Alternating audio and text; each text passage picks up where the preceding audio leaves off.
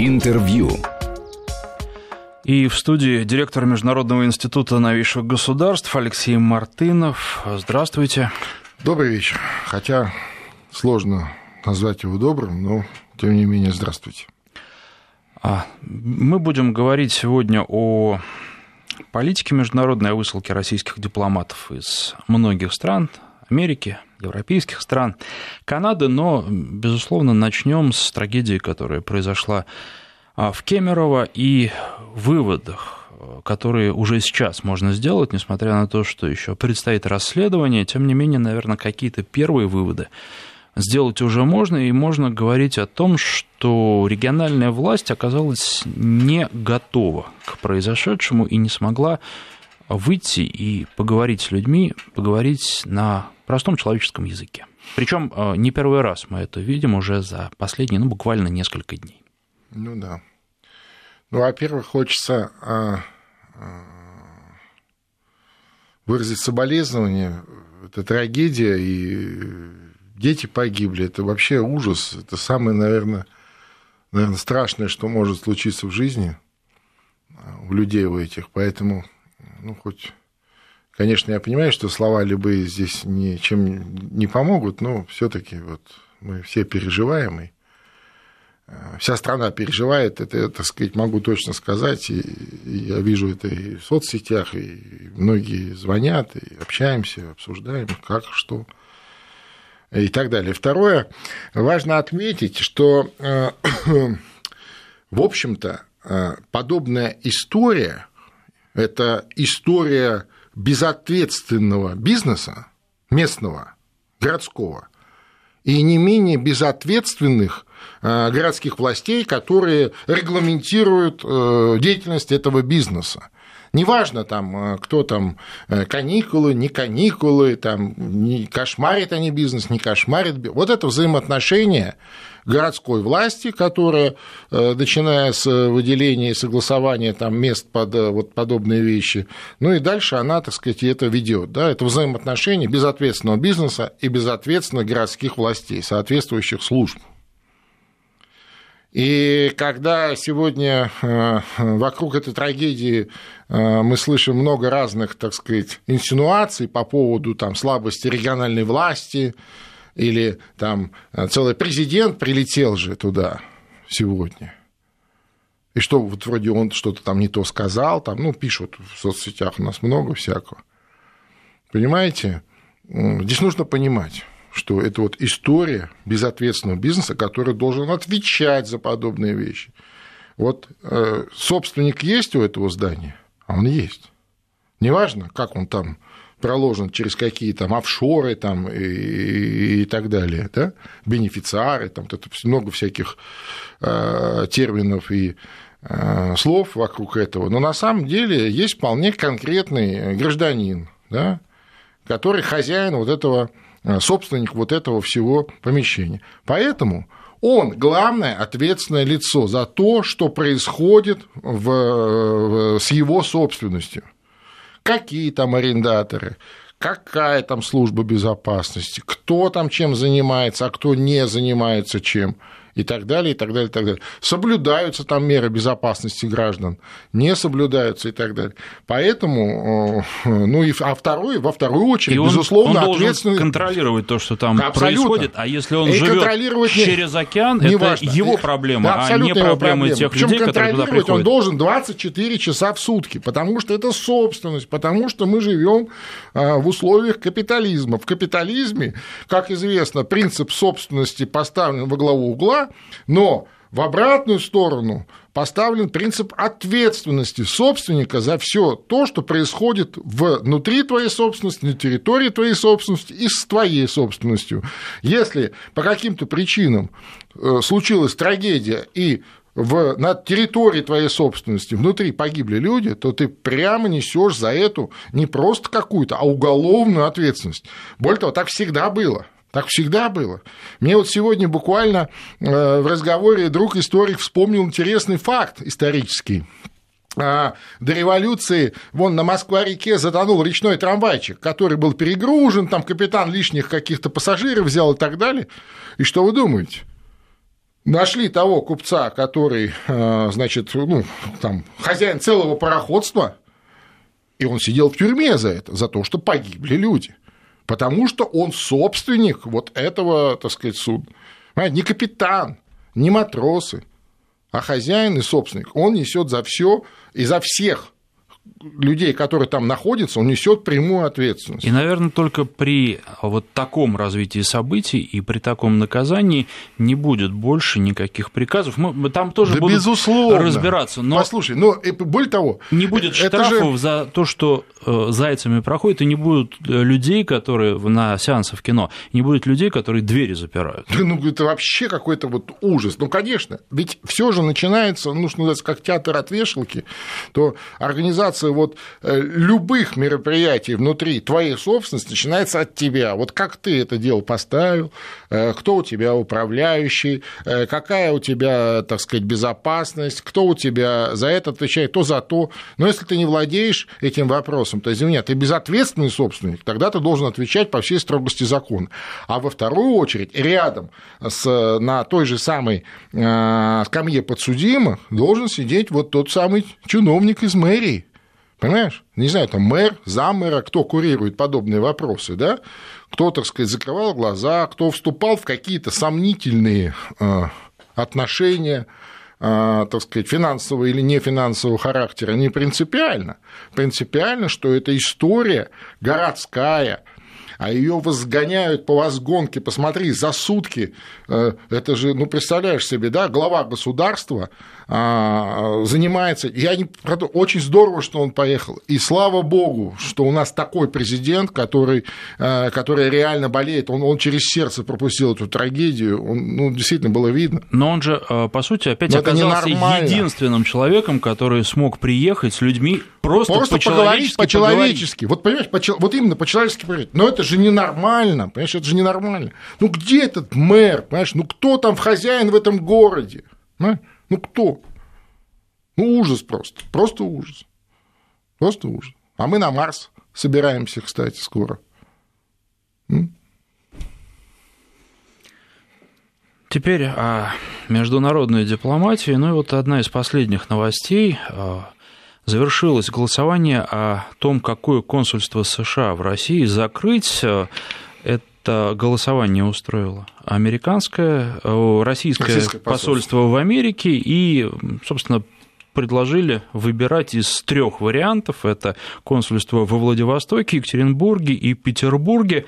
А, в голосовании приняли участие, вы не поверите, 57, больше 57 тысяч человек, и а, большинство проголосовало за закрытие а консульства в, в Петербурге. голосования какая? 47 Россия или США? процентов участников опроса. Я думаю, что это достаточно трудно, по крайней мере, вот по тем сообщениям, которые есть, определить. Наверное, в интернете все это возможно, но проводилась ли такая статистика, была ли такая метрика, сказать сейчас трудно. Ну, это, наверное, можно выяснить. С точки зрения это технической, было, это несложно, Это конечно. было бы очень любопытно, а, потому что, а, на мой взгляд, э, я бы э, в Екатеринбурге закрыл консульство. Зачем, зачем там э, американский консул и энное количество американских шпионов под дипломатической крышей в центре России, в сердце Урала промышленного, где сконцентрировано энное количество оборонных предприятий, исторически так сложилось, много разных интересных секретов, в том числе и военных, вот закрыть там, нечего им там делать. Там ну, кстати... Много, ты знаешь, американцев в, в, средине России на Урале. Мне кажется, не так много, как э, это кажется, для того, чтобы там держать консульство. За консульство в Екатеринбурге было подано тоже достаточно много голосов, 35%. Нет. Поэтому Владивосток в данном случае э, в самых отстающих только 18% тех, кто ну, принял да. участие а в этом голосовании. как раз логично. Приняли а, участие, вполне, там, э, проголосовали за Владивосток. У нас страна же большая, самая большая, напомню всем, кто забыл, самая большая страна в мире, и когда у вас э, консульство в Москве кстати, в Петербурге он тоже ни, ни к чему. А консульство в Москве и Владивостоке, ну, вполне логично. Вот э, эта часть туда едет, а это сюда. Вот и все. А посередине нечего им делать вообще, в принципе. А что касается ответа нашей страны на высылку российских дипломатов, инициированную Великобританией, причем э, мы знаем, что британцы до сих пор никаких доказательств по делу Скрипаля не представили, однако уже и европейские страны последовали их примеру, и Соединенные Штаты, причем Соединенные Штаты, такое ощущение, что сами вместе с британцами ко всему этому готовились, ну, конечно, потому что естественно. очень активно все это сделали. Канада, которая обычно в таких делах не отстает, старается быть на уровне. А, США, ну и вот э, были, конечно, страны, которые решили, что нет, мы не видим никаких причин для того, чтобы российских... Это из Европы имеется в виду? Из Европы нет, ну вот тут там Ирландия, например. Ну, они же тоже не сумасшедшие, тем более у них а, свои, что называется, счеты с э, британцами. Они колебались, сейчас, у них там да, были там тоже споры очень по интересная поводу. история, вот в рамках этого Брексита очень интересная история демаркации границы, и там неожиданно всплыли так сказать, старые вопросы, связанные с э, территорией, да, ну, в смысле, со, с проведением этой линии границы, и э, при выходе Британия неожиданно теряет э, немного территории, но, может быть, по нашим меркам и немного, а по британским меркам очень даже ого-го, потому что она сама по себе не сильно большая. Вот. Что касается ответных мер, я считаю, что ответные меры должны быть жесткими, э, адекватными и даже в определенном смысле асимметричными. Что я имею в виду?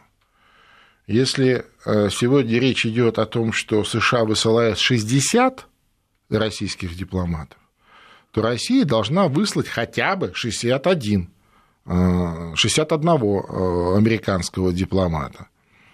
А, я допускаю, что вслед за этим американцы вышлют еще одного. На следующий день выслать еще двух американских дипломатов.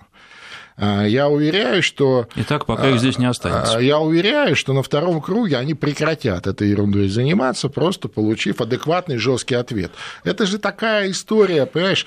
Э, я напомню, как э, высылали, ну, помнишь, первый дипломатический канал еще при Обаме, когда высылали э, наших э, послов, когда, э, значит, консульство закрывали и так далее.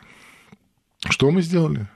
Мы подождали, мы подождали, мы, мы пока не придет новый мы президент США. Мы дали, так сказать, такой пас новой американской администрации, а, значит, разрешить это недоразумение.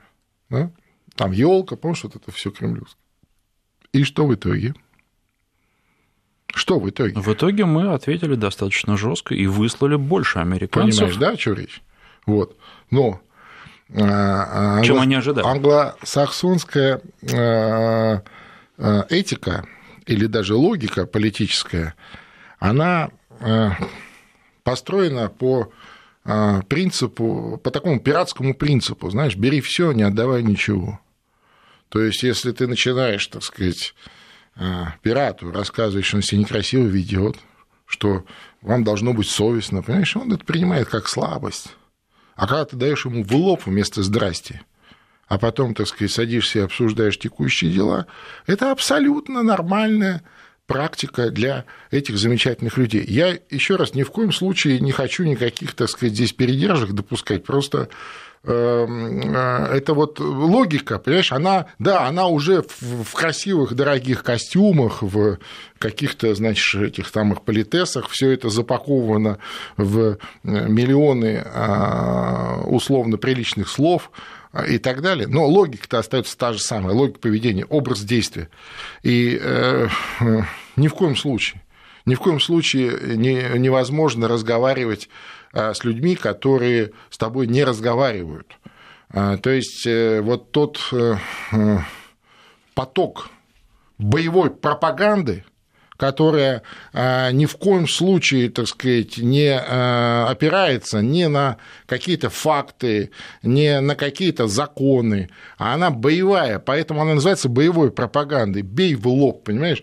И вот, и решай здесь и сейчас задачу. А, деморализация потенциального противника, Б, так сказать, надежда потом, да, вы там сейчас что-то там сделаете, и мы, может быть, от вас отстанем. Ну, там целый набор этих а, так сказать, э, обязательных ингредиентов. Мы об этом обязательно поговорим, просто сейчас новости. Да, сейчас прерываемся на новости. Напоминаю, что в студии директор Международного института новейших государств Алексей Мартынов. Продолжим через несколько минут.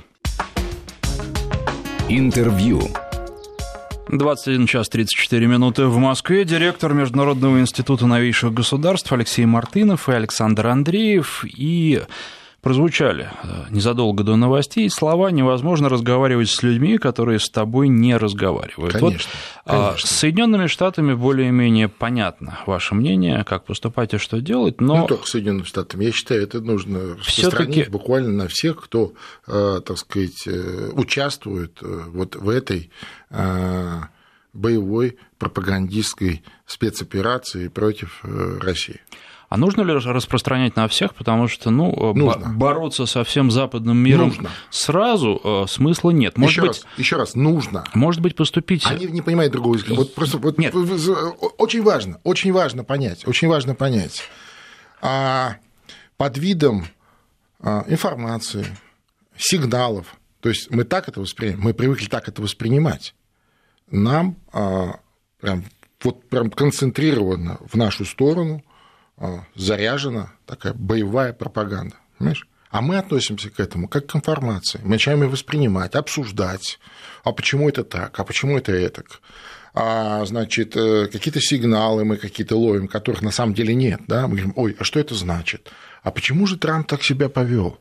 Ой-ой, наверное, у него какие-то проблемы с его, значит, истеблишментом внутри. Наверное, он это какой-то хитрый план Трампа. Надо его понять и простить. Слушай, никогда для ну, условного Запада да, никогда Россия не была и не будет другом. Никогда.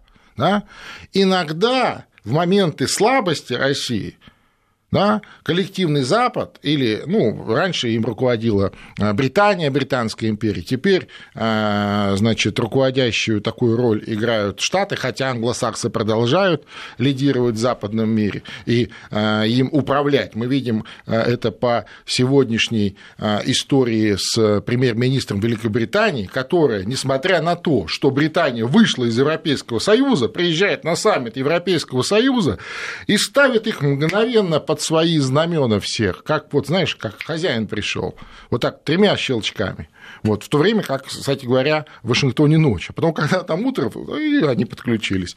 Вот. А, понимаешь, а, другого языка, еще раз, они не понимают. Вот в те минуты, в те моменты нашей истории, когда Россия была слаба, они нам а, давали такую иллюзию, значит, ну, каких-то добрых отношений. Того, что они друзья. Заигрывая с элитой, а, да, так сказать, давая даже какие-то... Но это происходило, когда они считали, что мы сами элите. развалимся дальше уже, и, в общем, каких-то особых усилий Конечно. к этому прилагать Нет, не, не надо. развалимся, это система... Когда мы были подчинены в определенном смысле, политически были подчинены, все отлично, все замечательно. И потихонечку разваливались, отдавали то, что Но нужно отдать. все-таки еще раз а, прочитаю. Невозможно разговаривать с людьми, которые с тобой не разговаривают. С Соединенными Штатами разобрались, на одного больше высылаем. С Европой, наверное, тоже понятно, Абсолютно. сколько выслали. Вот Они теми, столько и Ровно высылаем. на одного больше. На что, одного больше. Что касается Великобритании, может быть, имеет смысл все-таки.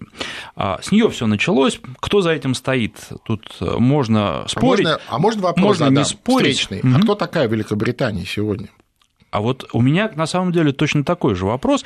И... Некое островное государство, да, у которого, безусловно, а, блестящая, богатая история, некогда империя, а, Богатая которая... история, в том числе и вмешательство в наши Абсолютно. дела. А это нормально. В наши, это, в широком это, смысле. Это именно, они всю жизнь этим, э, так сказать, вообще вот это вот, чтобы, э, я тут недавно изучал этот вопрос внимательно, вообще в Британии британцы, ну, вообще англосаксы, вот свои, в их традиции э, к пропаганде относятся как к боевому искусству.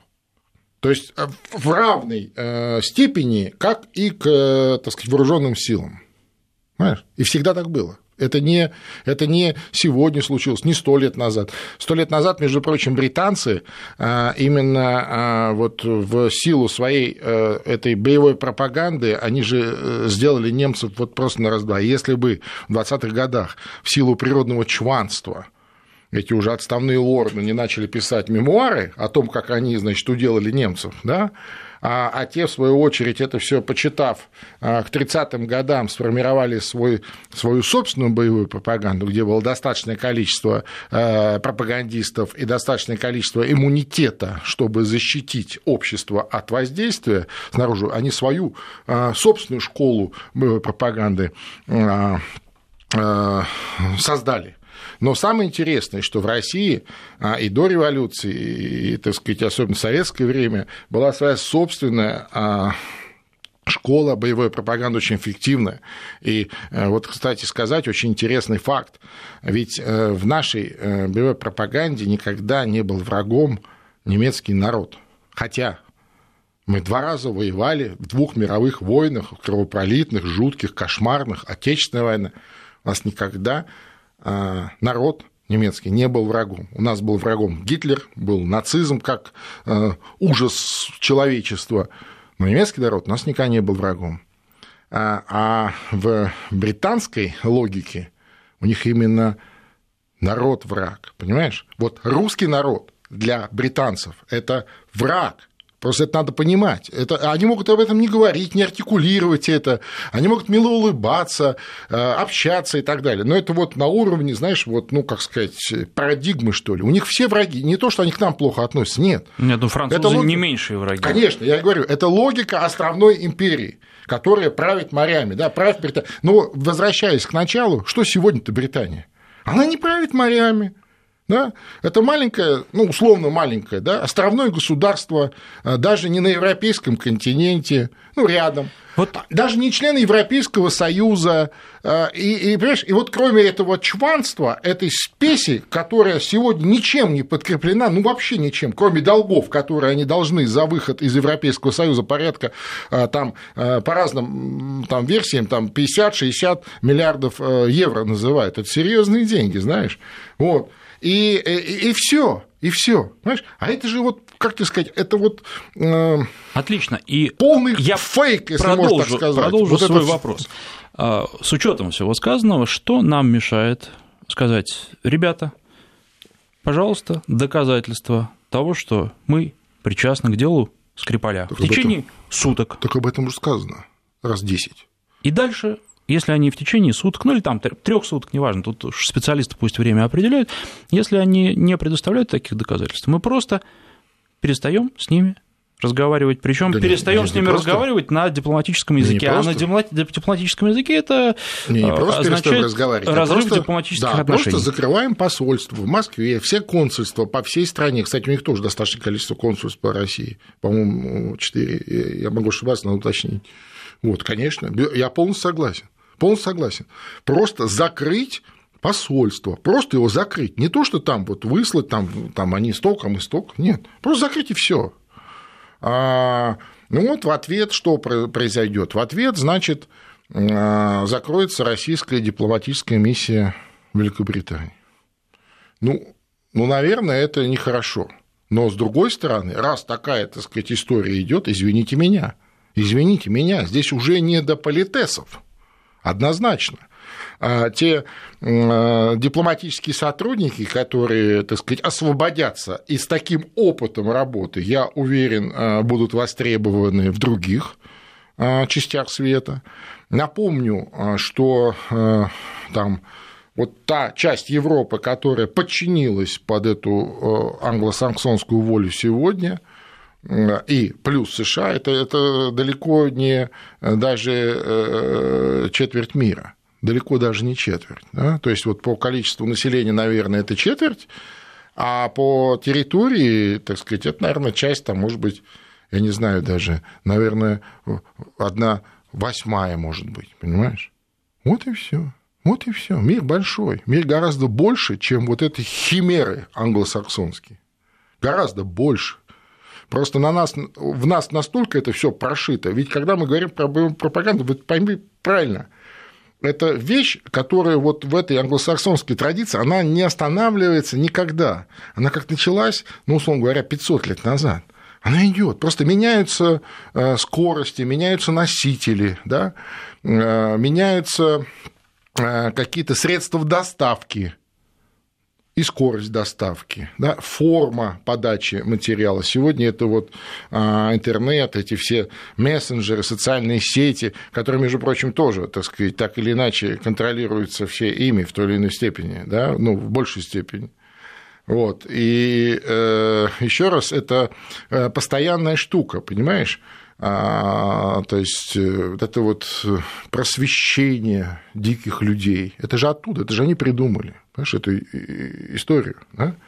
когда нужно вот двигать под видом всяких образовательных программ, распространять свое влияние. Да? Сперва тебе дают а, бесплатные Но курсы они языка. Сначала все очень четко чтобы... сформулировали, абсолютно, а потом все же решили действовать мягче, абсолютно. не столь э, Конечно. явно. Конечно, сперва тебе дают речевой аппарат, чтобы ты понимал, да, а потом тебе дают маленькую дозу неких знаний, чтобы ты четко осознавал свое ничтожество и величие э, вот этой самой э, Британии, которая вот на самом деле на карте вот и мы. Сейчас прервемся на две минуты, потом продолжим. Интервью. Интервью. Директор Международного института новейших государств Алексей Мартынов и Александр Андреев. Но если говорить о разрыве дипотношений, это ведь очень э, резкая, крайняя мера, и часто ее приравнивают к объявлению войны. Можно ли ну, сейчас да, в нынешней ситуации пойти на такую меру? Ну, вы знаете, э, ведь Британия фактически пошла на эти вещи. Я имею в виду, э, и она определенным образом провоцирует нас, конечно, на э, какие-то резкие телодвижения. Да? При том, что градус вот этой истерики все время, или градус этого давления, пропагандистского давления, они все время поднимают. Знаешь, здесь важно отметить, что вот такая боевая пропаганда, она всегда нацелена на управление, на а, воздействие на общественное сознание, на массовое сознание, понимаешь? А не на каждого водительства, а вот на бессознательное. То есть она эмоциональная. А в эмоциях не нужны ни факты, ни доказательства. Это нужны, когда, так сказать, персональные вещи идут. А мы идем от обратного. Мы говорим, ну как же так? Где же ваши доказательства? Ну это же, как же его, что же это такое? Люди добрые, посмотрите, э, что происходит. А, а кто будет на это смотреть? Понимаешь? У них жесткий контроль за своими а, средствами массовой информации, за сетями и так далее. Все эти сети – это же только иллюзии, что это вот весь мир у тебя открыт в компьютере. Ничего подобного. Это все очень локализовано. И ты видишь только то, что тебе позволяют видеть. То же самое у них происходит. А, и ровно поэтому они от себя выгнали и Rush Today, и, и Спутник, и, и то, ну, как бы не выгнали, а, а сделали все, чтобы минимизировать влияние и возможное использование, возможное использование как э, доставку нашего контента, наших каких-то мыслей, наших идей и так далее, именно вот в таком эмоциональном а, Э, таком воздействии на широкие массы, на э, коллективное сознание. Понимаешь? А сами в обратную сторону с удовольствием делают, потому что каналы у нас все открыты, все открыты, у нас все открыты, все, пожалуйста, телевизор, то, все, пятое, десятое, Яндекс у нас э, всегда, так сказать, верхнюю строчку поисковика ставит то, что там слил боевой листок Таймс, например, по заданию а, лондонского обкома. Ну, о чем мы удивляемся? Ничего удивительного.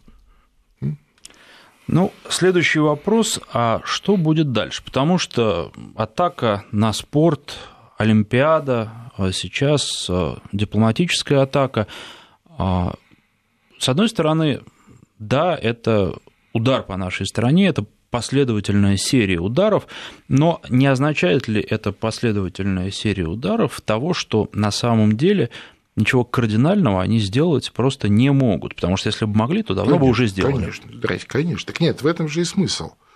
Вот есть э, инструмент, боевая пропаганда, есть инструмент, э, значит, э, силовой инструмент, там, вооруженные силы, да, там, ракеты, там, танки, ну, что-то еще, да, если ты не можешь применить, э, в этом-то и смысл БВ пропаганды, если ты не можешь применить э, силу, ну, по разным причинам, ты можешь быть слабее, но зато у тебя есть такой отлаженный инструмент, и ты прямо лупишь туда, куда нужно. А если у тебя еще возможность есть одновременно и то, и другое применить, да, так это вообще блестяще, ты почти чемпион, а, при том, что к нам-то они вряд ли в этом смысле подберутся. А вот организовать какой-нибудь неприятный для нас локальный вооруженный конфликт в центре Европы вполне возможно. Таких уже закладок достаточное количество. Сегодня вот в Косово интересные движения пошли. Это что же их клиенты? Да? А, там а, вот эти комиксы вчерашние а, Министерства обороны США, опубликованные на официальном сайте Министерства обороны США, где там комиксы, как случился локальный конфликт в Молдавии. Причем столкнулись американские и русские. Правда, у них там в итоге почему-то русские побеждают и штурмуют, ну, захватывают, значит, американское посольство в Кишиневе. Ну, я уж не знаю, это, видимо, какая-то Э, хитрая такая, так сказать, э, задумка у них. Но, тем не менее, это мы, пожалуйста, видим, они даже не стесняются. Понимаешь, они просто эти точки расставляют. Вот. Э, в Корее вроде бы не получилось северный. Ну, хорошо, вот теперь мы будем в Европе этим заниматься. Я вообще убежден, что вот эта а истерика антироссийская, вся эта вот виртуальная битва а, с Россией, весь этот крестовый поход против нас, это Э, на самом деле э, битва за Европу, а не за что-то еще, понимаешь? Ведь Европа, она же тоже очень разная. И вот э, это отношение к объявлению Терезы Мэй крестового похода и все под мои знамена, да, оно очень показало. Очень показательно было, да. Кто-то отказался. Вот прям жестко, сразу и так вот, секундочку. Австрия, маленькая Австрия, но важное государство в Европе. Секундочку. У нас есть особое мнение по этому поводу. Мы этого делать не будем. Очень хорошо. Кто-то, значит, завилял там на стуле, у него защелкало счетчик, знаешь, в глазах, там, что им там не додадут, или додадут, или что им будет, а может быть, не будет. Ну, на всякий случай, так через губу сказали, ну, мы не очень согласны, ну ладно, одного-двух там ради солидарности, вот этой вот так называемой евроатлантической солидарности, это что, это же инструмент, который, кстати, еще обращу внимание, в 2014 году работал как часы, когда вот знаменитая история с Боингом, да, никого же не волновали, доказали, что оба солидарность. Но потом случились санкции, и все согласились. И э, многие из согласившихся сильно оказались потерпевшими в этой истории. Я имею в виду в плане экономическом. Это раз. Второе, сегодня другая совершенно реальность. Ведь что говорили а, своим, так сказать, этим лимитрофам э, американцы там, и Лондон с ним там под, под, подтягивая сбоку, что вы не волнуйтесь, мы сейчас у Путина будут тяжелые выборы, у него будет там проблем внутри много, поэтому мы его сейчас всем миром сейчас. И что в итоге? В итоге у нас блестящий выбор с таким результатом, который ну, практически невозможно оспорить никому. Да? Еще при таком количестве международных наблюдателей, со всеми ну, прозрачностями там, и так далее. То есть ничего не получилось с выбором. Отлично. Второе обстоятельство интересное – это личность товарища Трампа, который, с одной стороны, безусловно, как бы лидер, ну, имеется в виду США, как бы лидер вот этой евроатлантической солидарности, и он, конечно, больше всех высылает послов, 60 целых, да, но параллельно он еще и запускает механизм торговой войны с Европой. Да, то есть, ну, такой, а что такого? Мы же ради, я же здесь президент США вообще-то, да, а не, я за вас не должен переживать, я переживаю за своих, поэтому вот а, товары будут здесь, это будет здесь, это будет пошлины платить и так далее.